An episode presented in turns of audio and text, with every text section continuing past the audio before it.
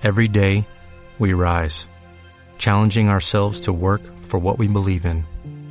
At U.S. Border Patrol, protecting our borders is more than a job, it's a calling. Agents answer the call, working together to keep our country and communities safe. If you're ready for a new mission, join U.S. Border Patrol and go beyond. Learn more at cbp.gov/careers.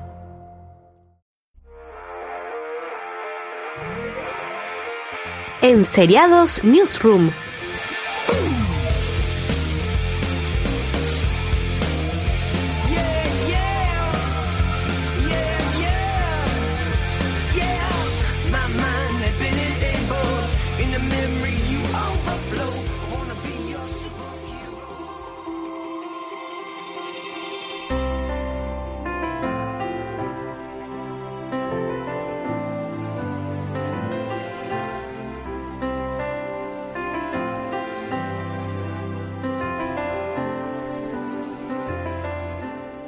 Buenas a todos, aquí estamos otro programa más en, el, en este Enseriados Newsroom, el spin-off de Enseriados donde hablamos de las noticias de las últimas semanas y también comentamos todo lo que hemos estado viendo durante este tiempo, sea novedad o no. Y para acompañarme en este programa están como siempre el equipo médico habitual, eh, Albert Bar, muy buenas. Hola, ¿qué tal? Bien, ya después de la feria ya estaremos mejor, ¿no? Sí, bueno, la feria, bueno, y una semana en Madrid tampoco ayuda mucho. Los Bermú no ayudan mucho. Ese invento de modernitos del diablo. y conmigo también está Javi Pérez, ¿qué tal? Eh, vengo de bajona, Miguel. ¿Qué te ha pasado? ¿Es algo de la Champions? Que tú recuerdas. Mierda, esto lo editas tú ahora. Eh, ¿Tú recuerdas que supuestamente iba a haber una gran noticia sobre Sherlock de Stephen Moffat y Sí. Margan? Ya se sabe lo que es. Ya se sabe lo que es. Ya se sabe lo que es. La nueva aventura de Sherlock es una escape room en Londres. Vete a tomar por culo. Por culo. ¿Qué va, qué va al Ikea? Es la, Básicamente. es la mayor escape room que conozco, Ikea, ¿vale? Hombre, por lo menos al final tienes premios de, de perritos a 50 céntimos. Sí, sí, eso sí. Bueno, per- perritos, perritos entre comillas, ¿vale? Bueno, ya está. Esa era mi mierda de inicio del programa. Noticia de mierda. Exacto. Vale, vale. Pues nada, yo voy a empezar como siempre con las renovaciones, que, que ya se han hecho casi todas. Van saliendo alguna que otra. Por ejemplo, eh, la, bueno, a ver cómo lo digo bien esto. Eh, The Marvelous Mrs. Maisel, bien, me ha salido bien. Eh, Qué bien, qué maravilla. está. Eh, que ha sido la comedia creada por eh, la, bueno, los creadores de la, de la chica Gilmore. Ha sido renovada por, Quizás, quizás, Miguel, la mejor comedia de los últimos años. de, de más de 50 minutos, o sea, de más de 30 minutos, sí. Claro. es que siempre igual. De más, de más de 30 minutos. Claro. Correcto. Que ganó, eh, hay que recordar que ganó el Emmy a Mejor Serie y Mejor Actriz. Eh, la primera temporada, todavía no se ha estrenado la segunda, ni hay visos de momento, porque la están escribiendo los guiones, pero ya Amazon ha dicho que ya la ha renovado por una tercera temporada. Así que perfectísimo. Muy bien. Otra que Maravilloso, maravilloso. Ahí está. Otra que también tengo muchas ganas, que es la mejor comedia española de menos de entre 11 y 18 minutos. De PG-13. Ahí está. Eh, que tampoco ha estrenado la segunda temporada, que es Paquita Salas, que la estrena el 28 de julio. Ya queda poquito para que se estrene. Pero Netflix ha confirmado que eh, se renueva por una tercera temporada. Otra muy buena noticia que Netflix está apostando por series españolas, además diferentes. Luego tenemos eh, Krypton, que yo me bajé del barco en el piloto, que ha renovado por una segunda temporada. Serie. ¿Alguien, ¿Alguien en la sala ha visto Krypton? Yo el piloto. No, yo he leído que si aguanta los tres primeros después mejor, pero solo he leído eso, ¿vale?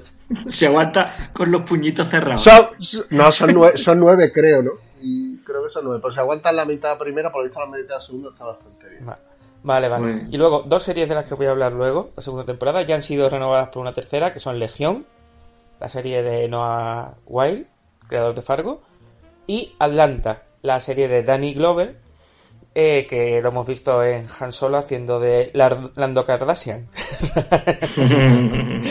Eh, y bueno, estas dos, que la verdad es que hay tiene son las dos de FX, tienen poquita audiencia, pero la gente, pero hace mucho ruido esas dos.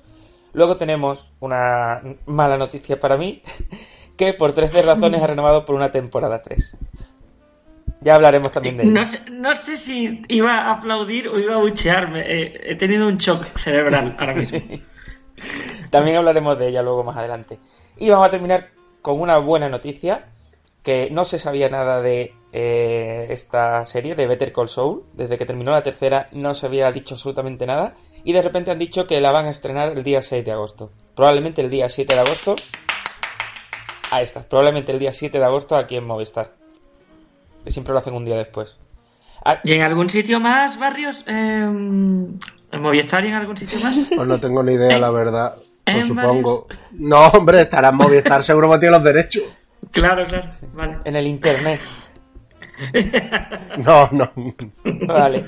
Pues nada, con esa buena noticia terminamos las renovaciones. Y vamos a entrar de lleno con las noticias como tal.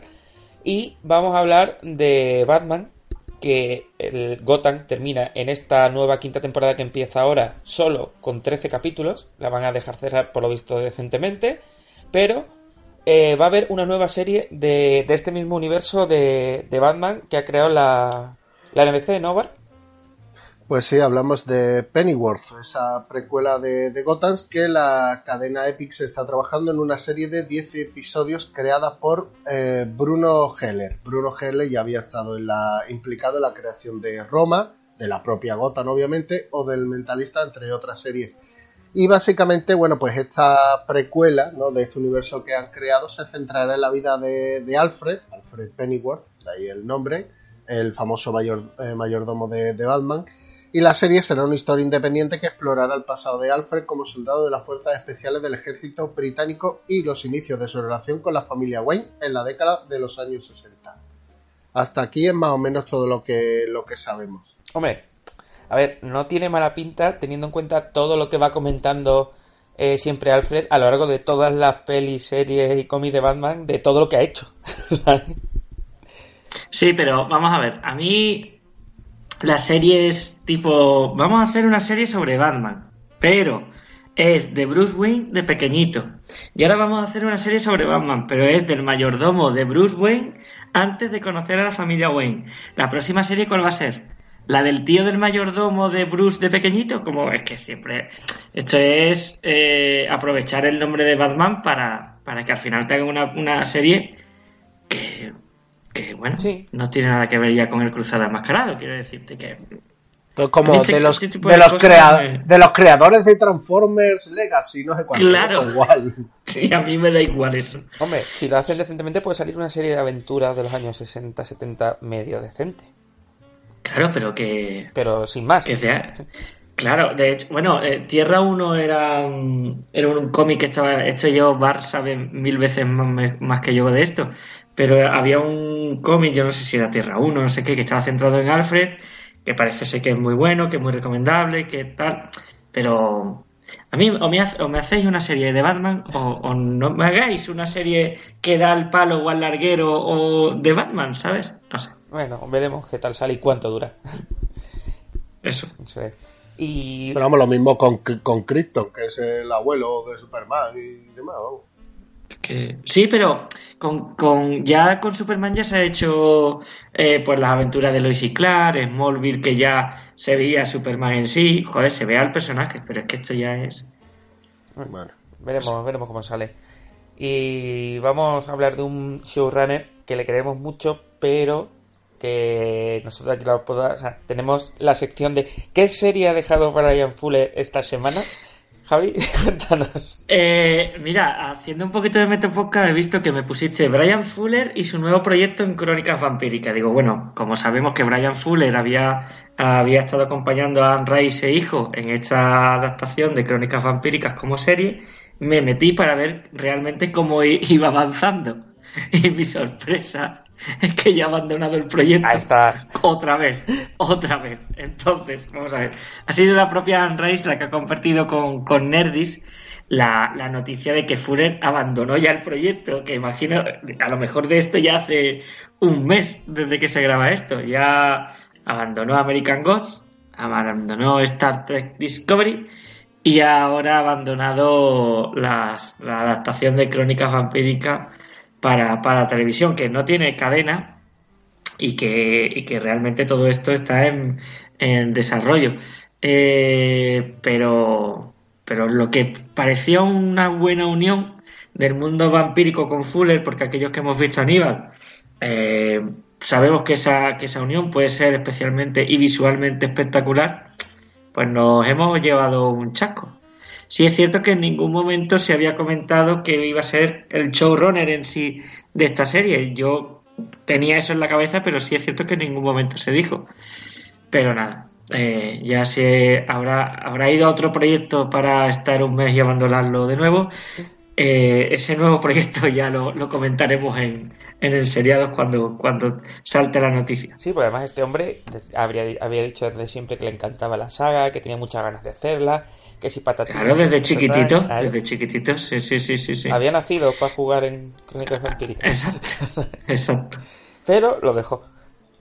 Sea, veremos. Esto- Yo, yo, si Brian Fuller tiene mujer, yo estaría muy nervioso, ¿eh? Sí, sí. Y bueno, vamos a hablar de un nuevo proyecto que es una docu-serie que podríamos llamarlo con un poco de maldad el spin-off de Narcos, ¿no?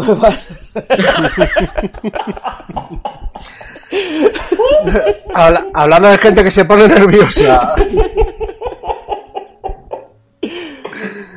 Vamos a Amazon Prime Video, que bien, que bien lo estamos pasando. Si yo fuera por estos rato. Que el futbolista Diego Armando Madarona. Maradona. Metadona, Diego Armando Metadona. Eh, bueno, va a ser el protagonista de una serie de, de Amazon Prime Video, ¿vale? Básicamente, pues que eso, están preparando una serie ba- basada, por lo visto, en la, en la vida. Yo creo que se centrará más en lo futbolístico que, que en lo, que en lo demás. Y básicamente, bueno, pues, pues desde sus primeros años, pues durante toda su carrera futbolística, desde su Argentina hasta la trayectoria que pasó por, por Barcelona, por el Napoli y por el Sevilla. Y sobre todo, bueno, pues esa- ese momento clave que fue la, victoria ¿no? de, Argentina en el Mundial de México del 86.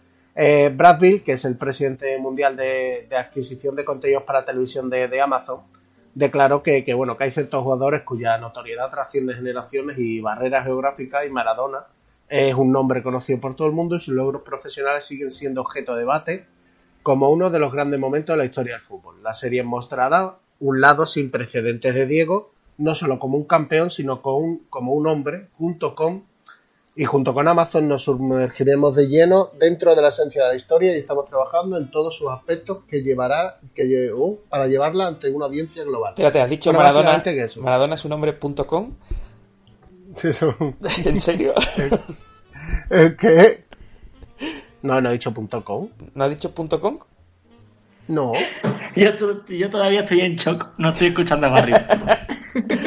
Pero si te das cuenta, Bueno, has dicho miniserie- sus inicios en, en Argentina. eh, ha dicho en todos los equipos, menos en el Barcelona, que ha dicho en Barcelona. O sea, obvia- ha obviado pasar. Aquí en la noticia pone a su trayectoria en Barcelona, Nápoles y Sevilla. No, he leído la noticia que me habéis puesto aquí. Claro, como ciudad, como ciudad. Yo, yo todavía... Claro, se habla, aquí se habla de la ciudad en la que está, no de los equipos. Claro, hombre. Eh, yo todavía me recuerdo esa imagen de Maradona saliendo de su casa con una pistola, con los periodistas fuera porque le estaban dando, le estaban dando calor. Y ese hombre ahí totalmente desquiciado, de verdad, eh, qué, qué mamarracho. Pero bueno, Hombre. veremos el documental, a ver qué... La verdad es que es un personaje ¿Qué lo que nosotros no lo hemos visto jugar. Y si sacan imágenes y demás, se agradecería bastante. Eh, luego todo lo que viene alrededor, ya veremos. Bueno, bueno, bueno, bueno.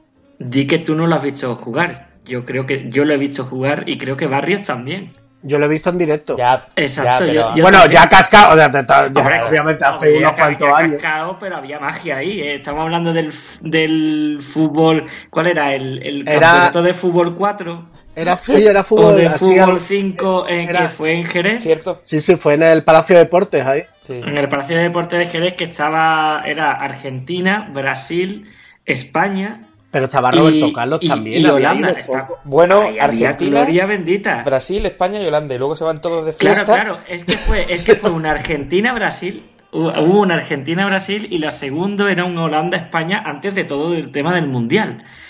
Y es que la Argentina-Brasil, claro, esa gente no jugó como si fuera un amistoso. Sí. Y tú tienes que ver a Maradona haciendo locurones totalmente cascado que estaba, que decía, bueno, si este hombre está así y está haciendo lo que está haciendo, imagínate cuando, cuando era más joven. Eso es. Fue un locurón, fue un locurón. Pero se pasa, bueno, el otro día Ronaldo, Ronaldo el de verdad, eh, e imitó su anuncio mítico de, Nike en el aeropuerto, igual, y, puso el balón y le tenía que dar un palo y, le dio, o sea, y dices tú, bueno, si este hombre, aunque esté gordito, pues todavía sigue teniendo la magia a los pies, ¿no? Veremos cómo, cómo, sale, que yo la verdad es que eso, tengo muchas ganas de verlo, sobre todo eso, la vida futbolística, porque la demás ya lo sabemos todos cómo va.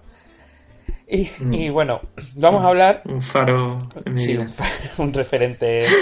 un referente que vamos a hablar de una serie nueva de Javier Olivares, que por lo visto había firmado en, exclusividad con Mediaset, pero tenía antes esta serie ahí por el camino, ¿no?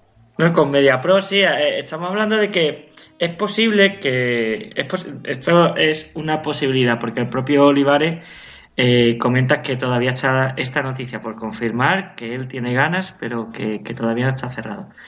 Está hablando de, la creación de una nueva serie basada en la película eh, clásica de Alfred Hitchcock, eh, Atrapa a un ladrón, una serie centrada en, esta película protagonizada por Cary Grant y Grace Kelly eh, del 55. Para que nos pongamos en situación, esa película estaba centrada en un ladrón de guante blanco que ya estaba retirado, que vivía en la Costa Azul, como muy bien, y que era sospechoso de un nuevo robo y que este propio ladrón tenía que atrapar o al menos descubrir quién era el auténtico ladrón de ese robo que se le achacaba a él. Parece ser eso, que eh, sí, parece ser que el propio Olivares quiere hacer esta, una, serie basada en, en Atrapa un ladrón, aunque todavía, todavía eh, no está totalmente confirmada, pero bueno, puede ser una, una buena serie si además si está Olivares detrás. Sí, ya queremos que haga cositas nuevas ahora que ha dejado el Ministerio del Tiempo y ha fichado por Mediaset en exclusividad, que le dejen ahí mangancha, a ver qué nos hace. Y bueno, vamos, vamos a hablar de un nuevo actor de cine, renombrado además, que se pasa a las series, que ya llevábamos tiempo sin que ninguno pasara, y este era casi uno de los pocos que faltaba de los clásicos, entre comillas clásicos. Pues vamos a hablar de inexplicablemente de Richard. Ah, no, no, no, Bart, te estás equivocando. Miguel estaba hablando de un actor. No sé si has cogido mal la noticia. Claro, será eso. En el, en el reparto, he cogido mal el reparto la noticia. Que, bueno, pues Richard que vuelve a la televisión, a la BBC, después de 30 años. Algunos en la BBC dirá, ¿por qué? ¿Por qué no? Y fuera de la BBC. Ya han pasado 30 años, ¿para qué va a volver? De verdad. Bueno, el actor ganador del Oscar, claro, tú te lo pones en la noticia como diciendo, oye, que tan malo no es el hombre. Pues eso, no trabajaba en la televisión desde hace más de 30 años y va a hacer una serie para la BBC llamada Mother, Father, Son. Todos seguidos, no se han partido la cabeza ni siquiera para separarlo. Y es que, eh, pues, según Variety, pues interpretará a un exitoso hombre de negocios eh, que además tiene, pues yo creo que es un magnate de, la comunicación, que tiene periódicos, televisión y demás. Y bueno, pues digamos que la serie se encarrilará entre la, entre la relación con su exmujer, que es una aristócrata inglesa, y su hijo, que es el director del periódico de su empresa, pero que por lo visto tiene un estilo de vida destructivo. Entonces, digamos que ahí va, ahí va a ir girando la serie. Está escrita por Tom Rob Smith, que es el guionista de American Crime Story Versace. Con lo cual, bueno, o quieras que no, algo de, luz ahí en el. En, esta mierda. en esta mierda. Y, poco más, la verdad, no hay, es que nada más. El o sea, el spin-off, la sinopsis, eh, está en la fina línea de una serie decente y un culebrón. O sea, está ahí en la fina línea. Pero que es Richard Gere. que no la veáis. Hostia, cómo odio ese hombre por cualquier mierda, ¿no? Uf, es que me parece malísimo. Pero bueno, yo hace no mucho vi la, yo hace no mucho vi la del perro, la de Uf. esta que todo el mundo, oh, qué bonita. Y yo vi la peli digo, un yordo como una catedral, vamos. Pero bueno, vamos a otro tema y vamos a hablar de la churrería Disney, que parece que tenemos otro, otra noticia sobre el universo de Star Wars. ¿No, Javi? Eh, estamos hablando de que se ha confirmado quién va a respaldar el proyecto de, de spin-off centrado en Boba Fett. Va a ser, según THR, James Mangold, que lo conoceréis por películas como eh, Lobezno Inmortal Bien. Y Logan, Bueno, vale, bien, bien. es decir, pa- pa- capaz de lo mejor y lo peor. Eh, y parece ser que, bueno, no hay, no hay mucho detalle mm, referido al, al proyecto, ¿no?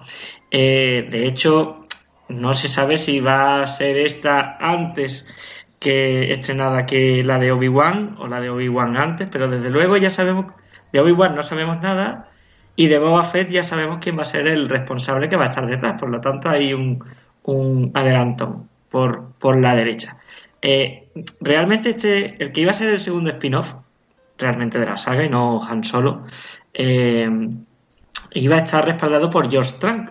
Eh, pero después del bluff de los cuatro fantásticos, creo recordar, eh, esto se paró, hicieron freno de mano, recogieron el cable y doblaron la servilleta y dijeron que, que mira, mejor vamos a esperar a otro creador que, que ponga, se ponga en marcha con el proyecto de Boba Fett. Así que parece ser que va a ser Jace Mangold quien va a escribir y dirigir, no sé si escribir en solitario, me imagino que alguien lo acompañará, este, este, esta película del universo Star Wars centrado en el cazarrecompensas que vimos por primera vez en el especial Navidad de Star Wars, creo. De hecho, no sé si fue, fue por ahí antes incluso del Imperio Contraataca. Pero bueno, eh, parece ser que ya, ya, ya empieza a, per- a perfilarse este proyecto. No sé vosotros cómo lo, cómo lo recogéis. Ya sabéis lo que pienso de la churrería, pero bueno, si se le sale un, un guion tipo Logan, pues bien, guay. Yo hasta que no salga no pienso decir nada más. Mm. No tengo ni idea, la verdad. A ver, de momento, eh, a mí lo- los spin-offs sí me han gustado los que han hecho, la verdad, tanto Han Solo como, como el de Rogue One. Así que bueno, porque además yo creo que al estar centrados en una parte del universo que controlamos muy bien, que es la que es más cerca de nosotros, yo creo que, que cuidan más a, a los espectadores de cierta edad. Mm. Bueno, hablando de cuidar espectadores, cuidar series y demás, y churrerías, vamos a hablar de nuestra serie favorita, que es The Walking Oh. Dead. Te- ¡La he dejado! Te la, te la puedes poner de, de fondo mientras vas a Hacienda a pagar impuestos y cosas de esas y no te pierdes nada. Bueno, Eh, pues vamos a hablar de- protagonistas, ¿no? Sí, pues vamos a hablar de, de The Walking Dead, de esa serie sobre muertos vivientes que curiosamente no sabré cómo morir dignamente. Que no, que va sobre Y- personajes. Es que no lo entiendes. Va sobre emociones. El caso es que su protagonista, Andrew Lincoln, eh, por lo visto, eh, saldrá de la serie en su novena temporada. Eh, segundo, según eh, nos informa desde Collider, eh, será el próximo personaje, el personaje de Rick Grimes será el próximo personaje en decir adiós a la serie tras esta temporada que acaba de empezar su, su producción y que veremos el año que viene. Es que Eh, ni, ni, ni él la aguanta. No, es que ya por eso, ya no sé, yo es que no, no, no tengo ganas de hablar de Walking Dead, la veo, la veo por inercia y poco más, la verdad. Sí, Esperando que- además, que se acabe además ya. de este hombre que no solamente no va a estar en todos los capítulos, va a estar en- creo que en la mitad, nada más. Eh, luego también la que hace de Maggie, la actriz que hace de Maggie, eh, solamente Sí. va a salir en seis capítulos. Lauren Cohan, pues sí, por lo visto también se, da- se especulaba con que iba a dejar la serie porque ya ha rodado el episodio para una serie de la ABC que es, es Whiskey Cavalier. Entonces, bueno, pues no sabían si se iba a volver a incorporar, si no, había tenido problemas sobre su salario también. Entonces, digamos que, que el universo Walking Dead parece que se viene abajo. Han intentado compensar a Norman Reedus, obviamente, eh, con la marcha de, de Andrew. Pagándole Pues una le han dicho, oye, mira, te, Sí. te vamos a subir el sueldo para que tú seas aquí el protagonista y sigas por lo menos manteniendo esto un tiempecito más mientras, mientras intentamos darle, darle final. Y ya poco más, yo espero que le quede ya como mucho dos temporadas a esto, porque esto ya además no lo pueden alargar No, no. demasiado más. Veremos. Y aparte que... Yo creo que esta temporada es perfecta para un reinicio. O sea, tal y como termina la octava, es perfecta para un reinicio y hacer lo que le dé la gana sin seguir a lo mejor el cómic o lo que sea. A ver qué hacen. En, los propios comentarios de The Newsroom había un, un oyente que decía que a los que hemos abandonado Walking Dead que no nos intenten convencer para seguir viéndola, que es como dejar de fumar. Eh, mis dieces, es que es tal cual, vamos. No, que eso, que además es, una serie que yo no entiendo. Después han hecho el espino de este de Fear the Walking Dead, que, tampoco es que aquello parezca, según la crítica, abollante, eh, porque no habéis metido esos recursos aquí, os habéis inventado otra historia. Que podían haber hecho mil cosas y, y la verdad es que aunque tiene capítulos buenos, pues yo reconozco que hay capítulos que están bastante bien, pero claro, al final hablamos de, dos capítulos o tres de 16 que tiene por temporada. Sí, ya, pero lo que pasa es que The Walking Dead es lo que siempre he dicho. The Walking Dead, aunque baje la, audiencia y llegue solamente, solamente a 6-7 millones, ya triplica y cuatriplica lo normal de INC. Y The Walking Dead permite, y Fear The Walking Dead permiten que se hagan series, por ejemplo, como Helen Fire, que no la ven ni Dios. Me, me creía que ibas a decir, aunque bajes el volumen, lo puedes tener de fondo. Digo, bueno, bueno, esto ya es. No, no. Escupimos en Walking. En la gallina de los huevos de oro le está dando pasta y se permite hacer otros proyectos. O sea, mientras que le mm. siga dando pasta, obviamente, pues no la van a dejar. Muy bien. Y yo lo agradezco si me hacen un Helen Fire, por ejemplo. Pero bueno, vamos a dejar de hablar de, de Walking Dead y vamos a hablar de la niña mimada de, de Amazon, del señor Jeff Bezos que es El Señor de los Anillos, que tenemos una noticia, Javi. Y es que eh, recordamos que de una web especialmente fiable en los últimos 20 años en el mundo del Señor de los Anillos, desde antes de que se empezaran a producir las películas, eh, comentaron e indicaron que Peter Jackson estaba a punto de ser showrunner del Señor de los Anillos. Y Peter Jackson ha desmentido pone fin a los rumores porque ha declarado que no va a estar involucrado en ningún, de ninguna manera, de ninguna manera en la serie que va a producir Amazon, Amazon Studio. Esta declaración lo ha comentado durante la jornada promocional de la película Mortal Engines, que por cierto ya está el tráiler disponible. Em, y bueno, mientras que estaba promocionando esta película, eh, Peter Jackson ha dicho que, que nada de nada, que es la, es la primera vez que habla sobre la serie del Señor Anillo y ha comentado abiertamente que su posible participación va a ser nula. Por tanto, de, eso nada. De hecho, eh, el propio de One Ring comentó que posiblemente el, Señor de los Anillos iba a estar centrado la serie en el joven Aragorn. No sé si lo comentamos aquí, creo que sí. Y, eso todavía está por ver, por lo que se ve.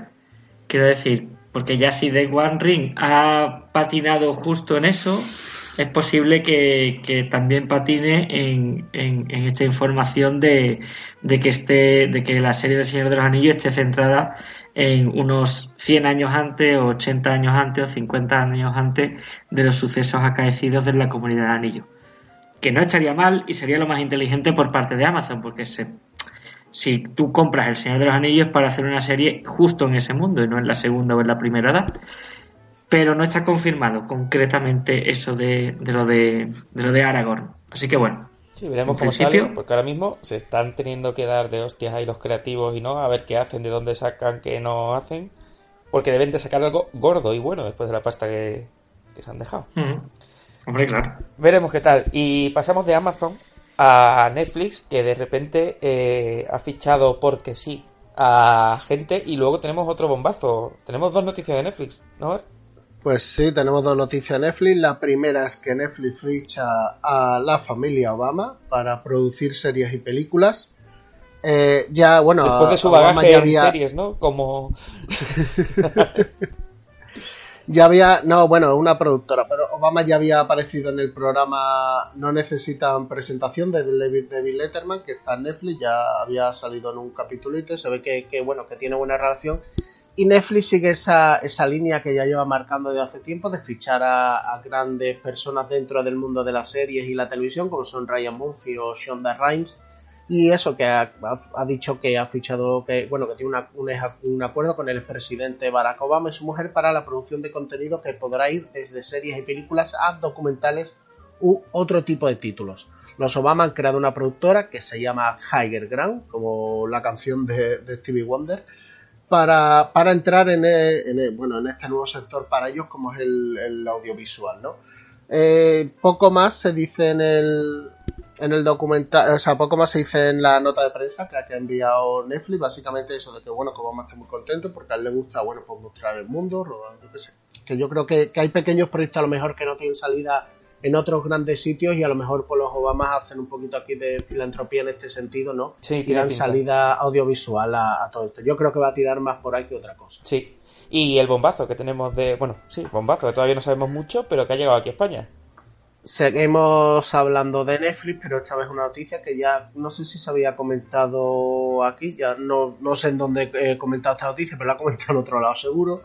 Eh, el caso es que Netflix se integrará en Movistar Plus y podrá ver sus series y películas exclusivas. Cada día sabemos un poquito más de este acuerdo, porque al principio solo sabíamos eso, que Netflix y Movistar estaban hablando, pero ya a día de hoy podemos decir que hay un poquito más de esta noticia, ¿no? Eh, durante años Netflix y Telefónica habían tenido una relación medio tensa, la verdad, sobre todo, bueno, Movistar tenía los derechos de alguna serie de Netflix, que de hecho lo sigue teniendo, ¿no? Como, como es el caso de, House of Cards o Orange is the New Black, que antes de que llegara aquí la plataforma de Netflix, pues compró los derechos Movistar. Se ve que aunque las relaciones han sido algo tensas, pero bueno, ya eran relaciones en sí, con lo cual les ha venido muy bien para llegar a un acuerdo en el que Netflix integrará todo su contenido exclusivo y original en Movistar.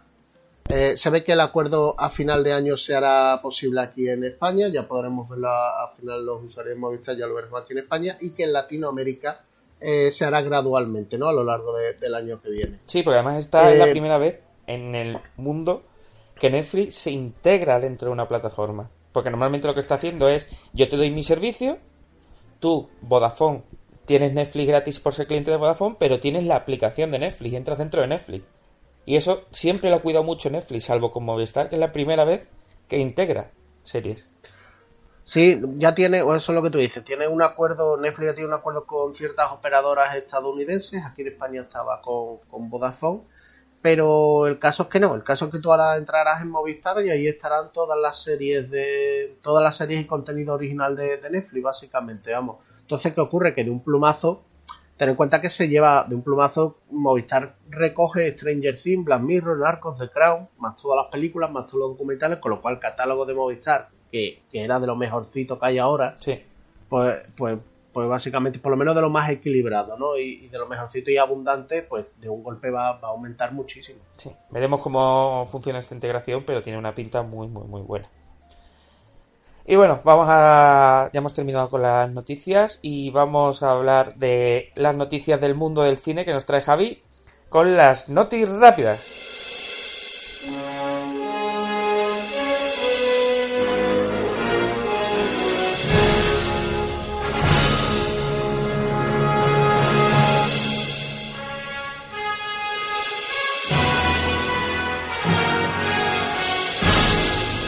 Bueno, pues notas rápidas eh, relacionadas con el mundo del cine.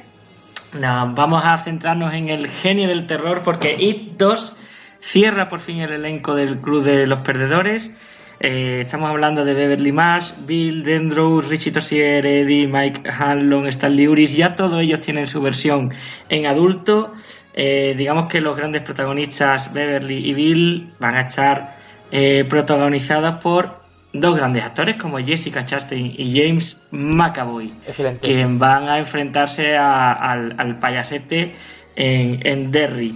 Eh, Jared Leto tendrá su propia película como el Joker.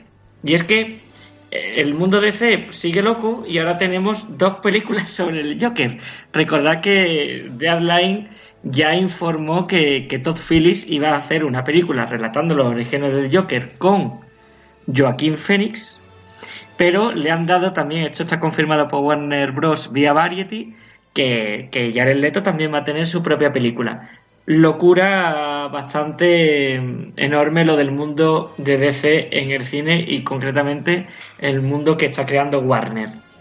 Once Upon a Time in Hollywood, la nueva película de Quentin Tarantino que ya teníamos confirmado a Leonardo DiCaprio, a Brad Pitt, a Margot Robbie, Bar Reynolds, Timothy Olyphant o Carl Russell, Tim Roth, bueno, una locura, acaba de hacer oficial también la confirmación de que Al Pacino va a trabajar en esta película. Veremos por Oh. primera vez a Al Pacino dirigido por Quentin Tarantino. Eso es una, una locura, eso hay que verlo sí o sí. La película Once Upon a Time in Hollywood cuando se ruede, claro.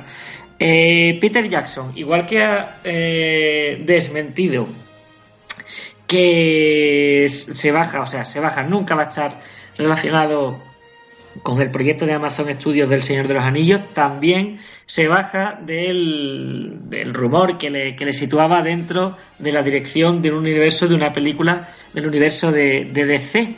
Eh, en declaraciones, Peter Jackson ha dicho: No he leído un cómic en mi vida, Julio. Julio. Julio. Eh, Warner Bros.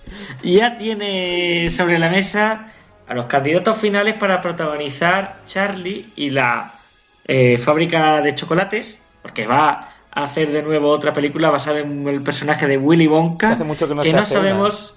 Sí, sí, está nueva. Eh, sabemos que Ryan Gosling, Donald Glover, incluso Ezra Miller, el Flash del universo DC, pueden estar detrás de, del personaje de Willy Wonka. El rebot No, en tal, tal como están los tiempos, lo patrocinará sinazuca.org, ¿no? La película, una cosa de esa. van a quitar un emoticono también de chocolate en el WhatsApp.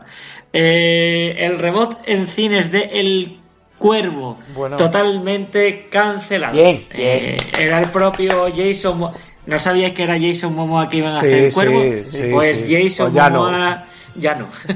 lo ha puesto en su. Lo ha, lo ha- subido una, una foto en su, en su Instagram diciendo que se desvinculaba del proyecto Corin Hardy también. Eh, bueno, total, el reboot de En Cines del Cuervo se vuelve a cancelar.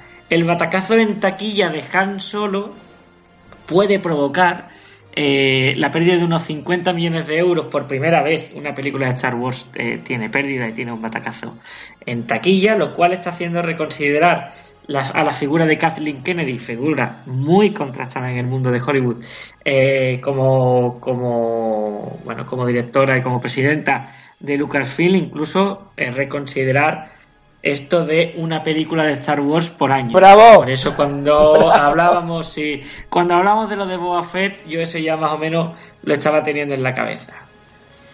Y Nicolas Cage. ¡Oh! No, no, no, no, no, no, no, no. Pero es mejor, te va a Pero encantar. hay, no, pero hay noticias. Te va a encantar. A ver. Miguel. Vuelve el Boots como una rubia muy legal 3 ¡Bravo! que está en marcha. ¡Bravo! Se va a convertir en una de las mejores trilogías ahora sí de la historia. Correcto. Y con esto, notis rápidas. Pues después de este subidón, que ahora mismo estoy que no quepo en mi de gozo, vamos a, como siempre, al final de las noticias, a nuestra sección de las noticias de Juego de Tronos de la semana, pero esta no es de la última temporada, ni es una filtración, ni nada, sino que parece que tenemos algo más de luz en lo referente a los spin-offs que van a hacer HBO, ¿no? Y es que eh, sabíamos que hay varios proyectos, sabíamos que había varios proyectos en marcha. eh, de hecho, que, que unos le den luz verde para realizar un piloto no quiere decir que a los otros no, no se les vaya a producir.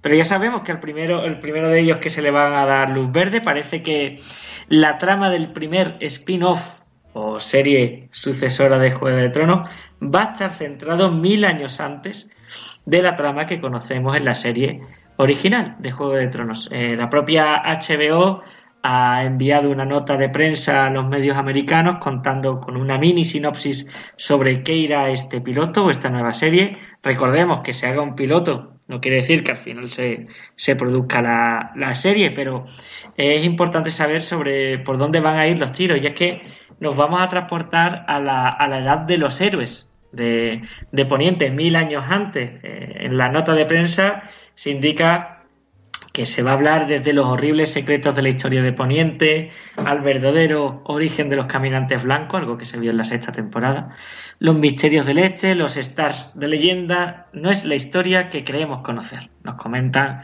desde la HBO. Así que eh, sabemos que realmente quien va a estar detrás de este piloto eh, no van a ser no van a ser Benioff y Weiss, van a ser otros productores, concretamente Jane Goldman como guionista. Este Jane Goldman es responsable de, de Kingsman, de X-Men First Class, de Kick-Ass, ¿vale? Lo conocemos como productor como, y como guionista. Y, y bueno, hasta como mínimo hasta 2020 no vamos a ver nada sobre Juego de sobre este spin-off. Nos queda la última temporada de Juego de Tronos. Quizá un año después comience el primer spin-off a emitirse, pero, pero ya sabemos que empezamos con, los episodios pilotos y, a ver qué, qué, es lo que sale, qué es lo que sabes por ahí. La verdad es que tiene buena pinta porque tanto, tanto tiempo detrás y que solamente haya en común los caminantes blancos, la verdad es que le da una, o sea, no tiene nada que ver con todo lo que ya sabemos y es como, venga, esto a tomar por culo todo el universo de Juego de Tronos y empezamos mil años antes.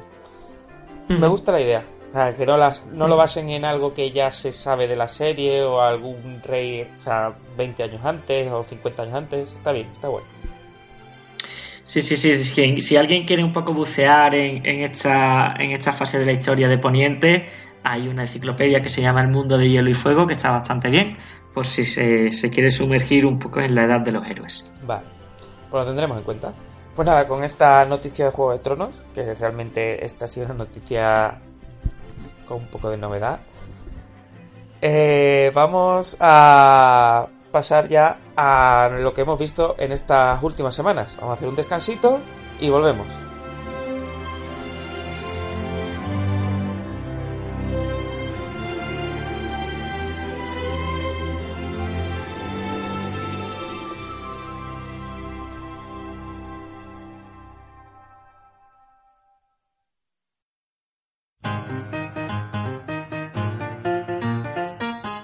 Un trasunto, una especie de trasunto del Saturday Night Live.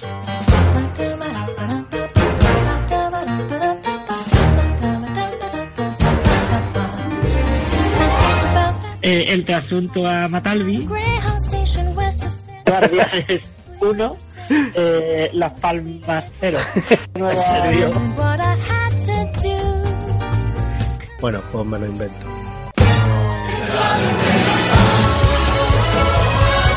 Con el suero que le han dado a los niños. Que le dice, epo, que le dice, tómate un poquito y está para ganar 5 tours.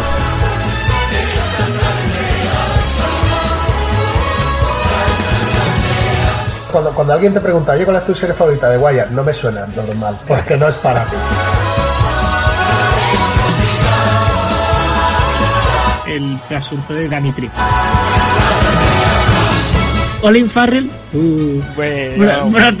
protagonizará Dumbo bueno uh, para Tim Burton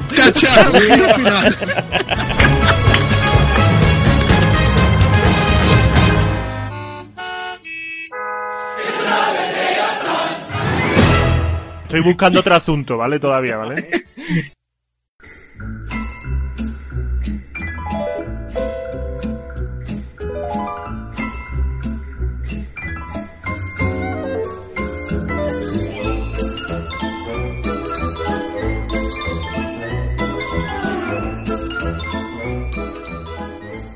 Y aquí estamos de nuevo con Alberto Bar y con Javi Pérez, como siempre. Y vamos a terminar el programa hablando de las series y películas que hemos estado viendo en estas últimas semanas. La verdad es que Bar tiene algo mm, bastante novedoso y algo un poco más eh, raro y además difícil de conseguir.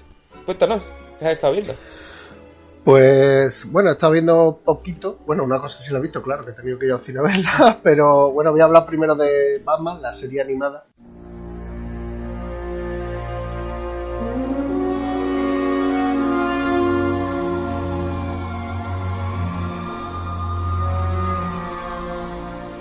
Llevaba años, años, pero digo años, años detrás de, de, esta serie, porque no la vamos a hablar en plata, no la he encontrado en ningún sitio, ni legal ni ilegal.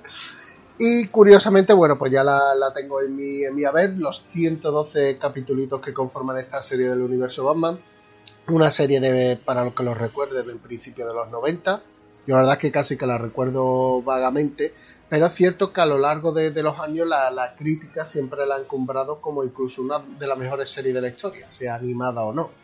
Entonces siempre he tenido ese, esa, esas ganas de, volver a ver, sobre todo y ampliar todo ese universo de Batman que hace, porque además ya digo que a lo largo de, de, casi, creo que eran 5 temporadas y 112 capítulos, pues la verdad es que te hace todo un barrido por todo por todo el universo de cinematografía, eh, el universo no animado de, Batman, básicamente. Entonces, claro, nos encontramos al Sombrero Loco, a Ra's al a Bane, al Joker, es decir, que la verdad es que está, muy, es una serie que siempre ha tenido muy buena consideración, que no se ha hecho otra cosa incluso parecida en la animación en los últimos años, creo yo. Y la verdad es que la, la he cogido con bastante ganas, he visto ya los primeros capítulos y la verdad es que seguiré viéndolo. ¿Y esto eh, se puede conseguir ya o ya ha desaparecido de, de la faz de la Tierra? Ha desaparecido de la faz de la Tierra, que yo sé. Vale, estuvo unos días para descargarse legalmente, ¿no? Tuvo unos días, sí. Uno de los, los, compañeros de, bueno, de otro podcast, ¿no? De Carne de Videoclub, pues hicieron, uno de, de los integrantes, pues lo, lo, puso. Lo puso y dijo, oye, mira, habilito esto, porque además era una edición eh, casi como remasterizada por ellos mismos, con, con, un audio especial. Por lo visto, las versiones que había por internet, aunque fueran piratas, eran muy malas. Y aquí en España es que lleva años sin reeditarse. Creo que está en DVD por ahí, pero es una versión que tampoco está tan bien ni de sonido, ni de calidad y demás, y es que no se ha vuelto a reeditar. La, la putada que es que aquí en España eh, no se ha vuelto a reeditar. Hace unos cuantos años, hace, hace unos cuantos meses salió la noticia de que de que iban a, a, remasterizarlo, sobre todo que lo iban a sacar en Blu-ray en Estados Unidos y demás, pero de aquí en España no sabemos todavía nada si va a llegar o no esa, esa versión, la verdad. Vale, vale. Pues nada. Eh... Eh, Bar, Bar, sí. eh, ¿cuántos, ¿cuántos capítulos son? 112. Venga, un abrazo. Pero vamos, son, son como cuatro veces menos que Naruto. ¿sabes? Hay que mirarlo en perspectiva. Sí, sí, sí. Y ahora nos traes algo más de novedad, ¿no? De hecho, está todavía en las carteleras. Carteleras. Pues, bueno, está la, claro que está la cartelera, ¿no? Que lleva tres días, como quien dice, la cartelera. Eh, eh, vi, la, vi la nueva película de. Bueno, de Jurassic World.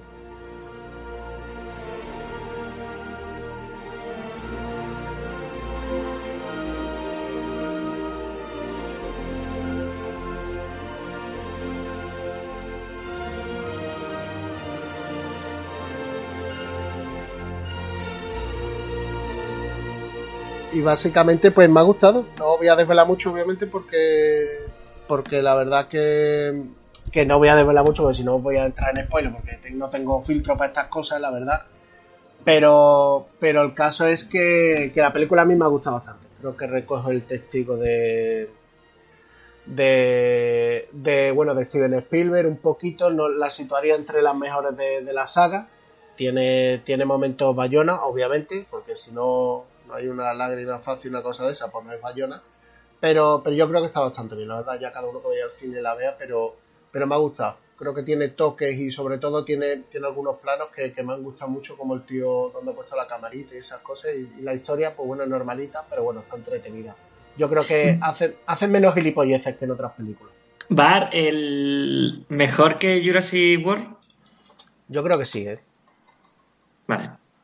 Vale, vale, vale. Sí, mejor. Es distinta, es que es rara. Vale. Es distinta, es rara, pero, pero yo creo que no está tan mal, que está bastante bien por como el, el giro que. un poquito de giro que le han dado a, a, la cosa, la verdad. Vale, ¿y mejor que El Mundo Perdido?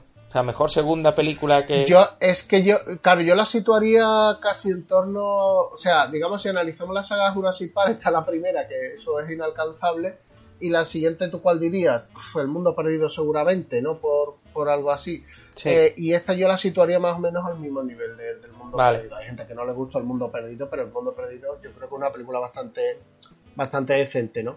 Sí, sí. Lo que sí veo es menos fallos de por qué el tonto hace esto y por qué no hace la otra. ¿Sabes qué decir? De estos fallos tontos que por, por lo que sea se, demo, se demorona la cosa. Yo ahí he visto menos cosillas, la verdad. Vale. Vale, vale. Pues nada, habrá que ir al cine a verla. La verdad es que ver dinosaurios en pantalla grande siempre se agradece. Totalmente. Sí. Hay una cosa que sí he hecho de menos y es mi crítica. Eh, con la tontería del PG-12 o el PG-13 este, se, la, la- se podía que podían haber metido un poquito más de de, de cara de ahí de, de, de- de sangre, ¿no? básicamente en pantalla, ¿vale? De- Sí, pero. Parque Jurásico siempre ha sido así, siempre ha sido para todos los públicos. Ya, pero bueno, que yo qué sé, que se podía ver. Bueno, algo hay, obviamente algo hay, pero, pero que a veces que la cámara, tú ves que el Bayomana gira la cámara hacia el lado, ¿vale? Y dices tú, pobla ahí, que quiero ver cómo lo revienta. No, ese es el, pu- el publicista que le está dando el objetivo de la cámara hacia la derecha y con mucha fuerza echa, tira, tira para allá. Y ya está, ¿sabes? Pues nada, vamos, voy a hablar yo un poquito de las dos series que he visto estas últimas semanas. La primera, que ya hemos hablado de ella arriba, es la serie de Danny Glover, que se hace en la FX, que es esta segunda temporada de Atlanta. All I know is mathematics. On the stove, cooking chicken, right. Acrobatic with the work, like Houdini, do the magic. Me go break me. Atlanta es una serie, como he dicho, de la cadena FX, que aquí eh, en España la emite Movistar, quiero recordar. Y son, esta segunda temporada, tanto la primera como la segunda, son temporadas de 10 capítulos. Es, son 30 minutos y al ser 30 minutos, en principio es una comedia, pero es más drama que comedia, la verdad, aunque está nominada también a comedia y el año pasado ganó Donald Glover el Oscar a mejor actor, o sea, el Oscar, perdón, el Emmy a mejor actor de comedia. Es más un drama porque es todo un grupo de gente negra eh, que vive en Atlanta, una Atlanta una ciudad con mucho gueto negro y es toda eh, la vida de ellos, de cómo sobreviven, de su día a día, de cómo intentan o no intentan, según cada uno, cada personaje, integrarse en el mundo, mm, en el en la rueda esta capitalista, como la quieras llamar, de lo típico, lo típico de trabajo, de no sé qué, de tener una vida normal, tener un coche. Algunos lo intentan, otros pasan de ellos. Y ves como la gente que lo intenta, cómo le tratan. O sea, está muy bien tratado ese cómo tratan a la gente negra por mucho que lo intenten. Por ejemplo, hay un capítulo eh, que mm, intenta, Danny Glover, lleva un billete de 100 e intenta invitar a su novia a los sitios más in de la ciudad. Y cómo intenta en todos los sitios cambiar ese billete de 100 o pagar con ese billete de 100 y nadie se lo acepta. Por ejemplo, llega otra persona cualquiera, un blanco, a pagar con 100 y de primera se lo cogen. O sea, hay muchas cosas de, de cómo tratan a la gente negra que la verdad es que merece mucho la pena. Mm, es una serie que se ve bastante fácil, pero la verdad es que esta segunda temporada, no sé si es porque Donald Glover ha tenido que meterse en Han Solo, pero hay dos o tres capítulos de esta segunda temporada que él no sale, que son una ida de olla y que baja un poquitín el listón. Pero cuando se mete en la historia y se mete en la crítica, es una serie mm, que la verdad es que eh, te destroza. O sea, como he dicho, no tiene mucha, mucha audiencia, pero hace mucho, mucho ruido. Y los críticos la ponen muy, muy bien. La verdad es que si tenéis tiempo y podéis probar la primera temporada, los primeros capítulos, que además son 10 de 30 minutos, eh, si os gusta ese rollo y ese poco de crítica, además que es crítica con, con mucho humor, porque como él es negro, él es el guionista, él es el productor y él es todo, se permite licencias que a lo mejor otros no tendrían. Y yo esta serie, la verdad es que si podéis verla un poco, yo la recomiendo. Eso, es, Atlanta en. en Movistar. Yo, la te- yo tengo la primera grabada en el, en el aparatito este de- del Movistar, la tengo, tengo la primera entera grabada, a ver cuando, cuando le echo mano.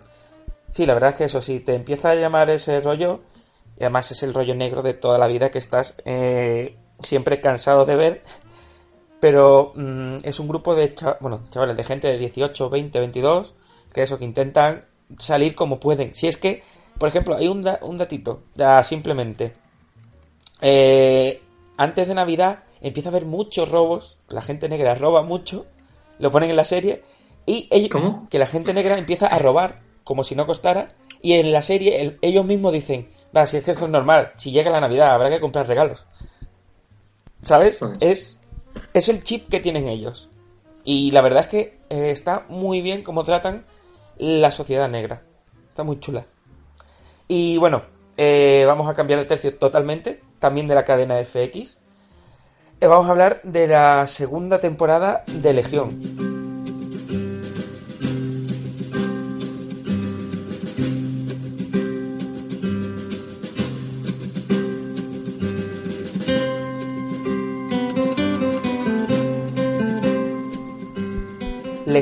Esta segunda temporada, que para mí la primera fue de lo mejorcito que hubo el año pasado, además lo más impactante, lo más nuevo, lo más raro, esta segunda temporada sigue el mismo camino.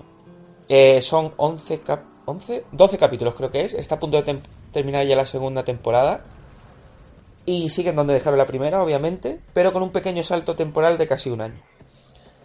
Eh, es igual de, ra- de rayante, es igual de ida de olla, es igual de mm, no me estoy enterando a lo mejor, pero me está gustando lo que me cuentan.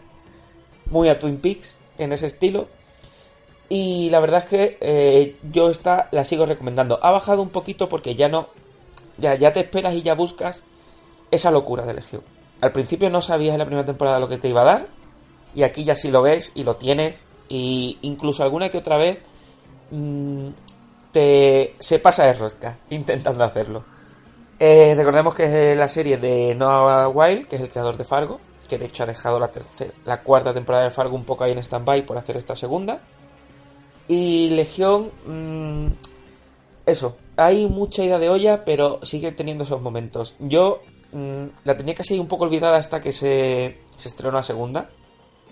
Y cuando vi la segunda temporada digo, joder, cómo echaba de menos esto. Y mira que no me acordaba. Una serie de superhéroes totalmente distinta, totalmente atípica. Como era Legión, por si... que no lo he dicho, por ejemplo. Legión eh, tiene el poder de poder controlar la mente, no solamente de los demás, sino controlar el tiempo, controlar la realidad. Y se mete en todo eso y te explota la cabeza a veces. Hay veces que dices, venga. Y juega contigo con eso y lo hace bastante bien. Eh, yo, si no habéis visto la primera, a Bar, por ejemplo, no le gustó, pero yo creo que Bar fue porque las vio todas del tirón y entonces le explotó la cabeza. Claro, había que vérsela para grabar el podcast y, y lo tuve que hacer además con trabajo, tenía que hacer otras cosas además y no... Claro, claro. Pero vamos, tampoco, pero vamos, que, que sin, que sin agobios tampoco, te digo yo. Porque Twin Peaks tiene sus cosas raras, pero tiene sus partes tranquilas y demás y todavía, pero yo aquí no. No, no, la verdad es que no, no, no me gustó, no digo ni que sea malo ni que sea bueno, a mí particularmente no es el estilo que más me gusta. A Javi, por ejemplo, sí le gustó más, ¿no? Sí, sí, sí, a mí me gustó mucho la primera temporada, me pareció muy original, muy fresquita. Eh, y la, la historia que contaba me gustaba mucho, es una historia basada en X-Men, todo... Pero claro, que nadie tenga en la cabeza esto es tipo película de X-Men o de cualquier tipo de película de cómics. Esto es una serie totalmente diferente, súper creativa, muy visual, muy... A mí me pareció una pasada. Lo que pasa es que todavía no he visto la segunda temporada. En cuanto pueda, eh, me la veré. Sí, sí. Y además, esos son detallitos, son chorradas muy gordas. Por ejemplo, en vez de anteriormente en Legión, que ya lo comenté eh, por el grupo del podcast, eh, siempre los primeros capítulos no te dicen nunca anteriormente, te dice a lo mejor posiblemente en Legión o Claro. cosas así súper extrañas que ya desde el primer momento te descolocan. Y es una Claro. cosa totalmente distinta y que yo lo echaba de menos. Está, eh, lo emite Fox, pero eh, se puede ver en streaming, se puede emite Fox los jueves creo que es, y se puede ver en streaming en Movistar, que es creo que la única que tiene el streaming de Fox. Así que nada, eh, la segunda temporada de Legión sigue el mismo camino. Mm, baja un poquito el nivel porque ya estamos acostumbrados a eso, pero yo echaba de menos una serie así que me, que me dejara totalmente loco. Y bueno, para terminar, vamos a estar con Javi, que también ha visto una película y una serie, ¿no? Cuéntanos, ¿qué has visto? Sí, la, la película no es relativamente nueva. Eh, nosotros aquí estamos grabando ahora mismo en 2018, una película de 2016. Es una película que la podéis encontrar en Netflix porque acaba de estrenarse en esta plataforma y se llama Captain Fantastic. One more night in Omaha, bus stop just before the dawn. Cold. Esta película que me imagino que la habréis visto vosotros también está protagonizada por, por Viggo Mortensen, que, que interpreta a Ben, que es un hombre que ha pasado los últimos 10 años de su vida viviendo en los remotos bosques situados al noroeste de Estados Unidos junto a, su, a sus seis hijos y a su, su mujer. Ellos han estado aislados totalmente de la vida moderna eh, y de las comodidades de la ciudad, de la sociedad de consumo, eh, y han estado educándose y criándose desde un punto de vista eh, chonquista, si se podría decir. eh, muy- Feliz, feliz día muy- de, no, de Noam Chomsky. Exacto, feliz día del Noam Chomsky, eh, centrado en la naturaleza, en el cuidado del cuerpo, en el amor de, en el medio ambiente, en el amor hacia la cultura, hacia la lectura, hacia las ciencias, hacia eh, un poco lo que te ha, lo- digamos, ese superhombre, ¿no? Que, que quiere este- esta rama de la filosofía, ¿no? Eh, esta, esta familia, por un hecho eh, bastante traumático, tienen que salir durante un tiempo de, de- esa sociedad que ellos mismos han creado. Y podemos observar durante toda la película el choque de los propios niños que han estado criados en esa realidad eh, cuando se enfrentan a la sociedad de consumo estadounidense que, que, le- que les rodea y que ellos con los que con los que ellos no han tenido mucho contacto, ¿no? Y la visión eh, de, esos niños criticando absolutamente todo lo que están viendo y todo lo que, lo que perciben y las desigualdades que hay, las injusticias que hay y el tipo de comida que hay, el tipo de bebida que hay, todo, absolutamente todo lo que eh, nos define como sociedad es absolutamente fantástico, es un guion especialmente delicioso. Eh, creo que Vigo Mortensen lo hace genial, todos los niños lo hacen especialmente bien, creo que son todos unos actorazos y creo que es una película bastante bien dirigida, es cine independiente, eh, tiene su parte de comedia, tiene su parte de drama y tiene su parte de, quedarte para, para, para pensar de después de la película un muy buen rato, una buena dirección de Matt Ross y un buen guion del mismo también de Matt Ross. Sí, además esta película eh, no entró, creo que no entró entre las 10 más mejores del año pasado, de los Oscars de 2017. El año que ganó. Moonlight y para mí la, mejor, vamos, la mejor era La La. Land, pero Moonlight eh, o sea, es una mierda comparado con Captain Fantastic. Eh, la de, joder, Mr. Sunshine o Miss Sunshine, Sí. ¿cómo, ¿cómo quedó? Pequeña Miss Sunshine. Eh, Esa, no ganó. esa, esa, esa, Creo que, Pequeña no Miss Sunshine. creo que no ganó nada. Pero estaba nominada, ¿no? O algo así, no me recuerdo. Sí. No sé si en Cannes ganó o algo así. Claro, es que me, me sonaba mucho a este tipo de road movie como Pequeña Miss Sunshine. No, ganó, ganó dos Oscars. Claro, sí Mejor que- guion original y mejor actor de reparto. Ea, ea, es que a mí me sonaba que había ganado algo. Eh, a mí me parece que es a lo típico Pequeña Miss Sunshine, ¿vale? De viaje familiar, con, con unas personalidades muy diferentes, una misión del mundo muy, muy diferente y muy cuidada. Pero yo creo que como el mensaje de esta película no va hacia eh, otra cosa como al estilo de vida americano, Sí.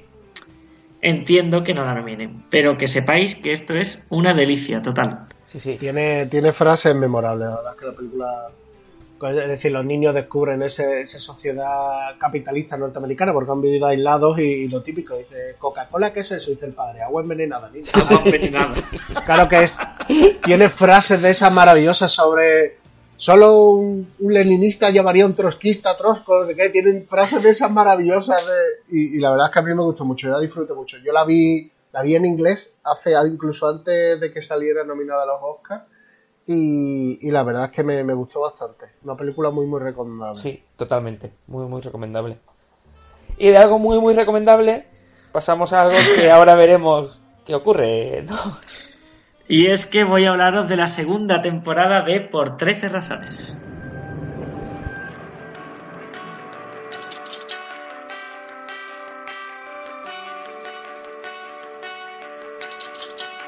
Algunos dicen que con una temporada ya estaba bien, pero que sepáis que Miguel nos ha anunciado al principio de este newsroom que ya va a haber incluso una tercera temporada.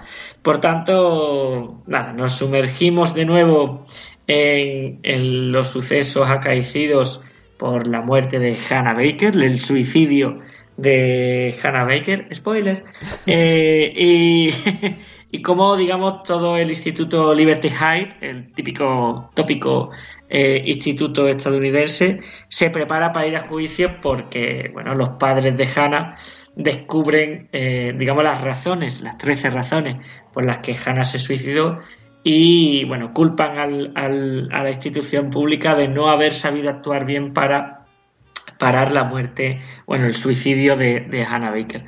Esta segunda temporada se, centra, digamos, en, en los sucesos acaecidos después de que todos los protagonistas hayan escuchado la versión de Hannah y en esta segunda temporada cada protagonista va a protagonizar eh, a través de una voz en off qué es lo que piensa y qué es cómo ha sido su relación con Hannah Baker. Le da un poco ese giro y, claro, ahora empezamos a eh, completar la realidad con otras piezas del puzzle que en la primera temporada se nos negaron. Eh, el vehículo eh, que, que nos transporta a lo largo de, esto- de esta segunda temporada, en vez de las cintas de cassette, son fotos Polaroid, pero bueno, básicamente eso es, es un McGuffin para, para saber un poco más y para conocer un poco más la vida de estos chicos y de estas chicas tras eh, el suicidio. Y si el tema principal de la primera temporada era el suicidio, el tema principal de esta segunda temporada eh, está centrada en las violaciones y en el acoso sexual que sufren las mujeres, ya sean adolescentes o adultas, eh, a lo largo de, su vida. Yo creo que ese punto eh, que ha surgido a raíz del Me Too y de todo el tema del caso Weinstein y, aquí en España con el 8M, eh, se ve algo reflejado, no sé si satisfactoriamente, pero algo reflejado en esta, en esta segunda temporada y cómo eh, las diferentes mujeres eh, que salen en, que protagonizan esta temporada se han sentido acosadas o alguna vez incluso han sido violadas por sus compañeros hombres. Sí, la verdad es que, a ver, yo en esta pienso rápidamente que no era necesaria, eh, pero también pienso que es necesaria como labor social, porque la ven muchos eh, jóvenes, pero a la vez tiene mucha, siempre lo digo, tiene mucha moralina, es muy moral, es como, mm, me da igual lo que tenga que contar porque quiero contarte que esto está mal, que si lo cuentas bien, está muy bien, como pasa en la primera temporada. Pero es que en esta no lo cuentan nada bien. Como no tienen el libro de fondo, parece que los guionistas no han sabido coger el punto. O sea, la idea que transmite me parece perfecta. Pero es que lo hace tan, tan moral, tan todo tiene que ser esto así, así, no sé. Eh, cúrrate bien el guion para que no parezca tan, tan, tan forzado. Esa es mi idea. Y por eso creo que sobra. Sobra como serie, pero está muy bien como algo que es una serie que, que la ven a cholón la gente eh, joven. Y está muy bien que tengan esa idea. Pero bueno, esta serie es la típica serie que está muy bien que se vea con, con alguien que te guíe Sí, al lado. Esto puede ser malinterpretado fácilmente. No digo que se, se censure, es una tontería como una casa censurar este tipo de series, porque se producen y quien quiera verlos y además se los censuran, lo va a ver más gente y, y quien quiera verlo lo va a ver. Esto es un arma para, para utilizarla pues, en programas de intervención psicoeducativa o cualquier de este tipo de cuestiones, o, o charlas en profundidad o, o experienciales, pero así tal cual tirado es posible que se pueda malinterpretar muy fácilmente. Sí, pero eso, ¿no ves que como serie es peor? Es bastante peor y la otra la hicieron mejor. Sí, la, la, la segunda es peor que la primera, claramente, sí, y sí. te yo por lo menos me aburrí en momentos. Bastante. Meh. Pero eso, la primera Se- lo hace muy bien. Se vio. Mm. Digo como serie. No, yo no sé si Bar la ha visto. Eh, pues he visto lo- el primer capítulo nada más, no la, la tengo todavía pendiente. Eh, a mí me gustó mucho la primera y no sé, ver esta segunda tampoco la voy a... Yo creo que me voy a fijar más en la parte, como habéis dicho vosotros, social, ¿no? Está claro que ya ha llegado a unos niveles extremos, pero a mí la primera temporada me gustó, porque vi, creo que incluso no obviamente de ese modo, como te lo muestran, porque obviamente te lo muestran de una forma casi extrema, pero sí es cierto que hay ciertas situaciones, ciertas conversaciones, ciertas cosas que, que si uno lo piensa, puede que las haya no vivido a lo mejor en su carne, pero sí las haya ¿no? Y, y no haya hecho nada, obviamente, por, por desconocimiento, porque uno es joven, todavía no, no conoce muy bien pues, las cosas, el micromachismo y todo este tipo de cosas, obviamente, pero creo que es una serie muy necesaria, la verdad. Eh, por eso. O sea, pero como serie para mí baja mucho. Pero sobre todo yo creo que es porque se nota que no tienen el libro encima. No, no han sabido cómo llevar bien eso para que sea ameno de ver. Porque, por ejemplo, tiene un momento, lo que has dicho de las mujeres que se han sentido acosadas o violadas incluso, que a mí me encanta ese momento. Ese momento es muy, muy bueno. Pero no lo integran bien con el resto de serie. Es la pega que le echo yo a esta, a esta segunda temporada. Y yo ya no quiero una tercera. Es que no la quiero, pero entiendo que sea necesaria visto el revuelo que está montando. La tercera temporada protagonizada por Nicolas Cage. Sí, sí. Venga. eh, Pues nada, vamos ya a cerrar esto. ¿Queréis hablar algo más de Por 13 razones? ¿Algo rapidito? ¿O lo damos por cerrado? la No. cerramos y ya hablaremos en la tercera temporada. Ahí está. Netflix, 13 capítulos, segunda temporada. Ahí está. Pues nada, terminamos este newsroom. Que vamos a, a comer ya, que va siendo hora. Esto de poner el podcast antes de comer, de grabar, no está. No es buena idea. Yo estoy con la manita tensa. Ahí está. Ya. Sí, sí. Tenemos que buscar otra hora. Eh, nada, un placer estar aquí con vosotros, ¿vale? Hola, hasta luego. Hola. Ahí. Está poniendo la mesa ya. Está poniendo la mesa. Estoy ya, claro, el ruido, el ruido. Te estaba escuchando ya la mesa de fondo y digo, me está llamando el ruido. ese. Bueno, Javi, nos vemos en la siguiente. Muy bien, un abrazo a todos. Hasta luego.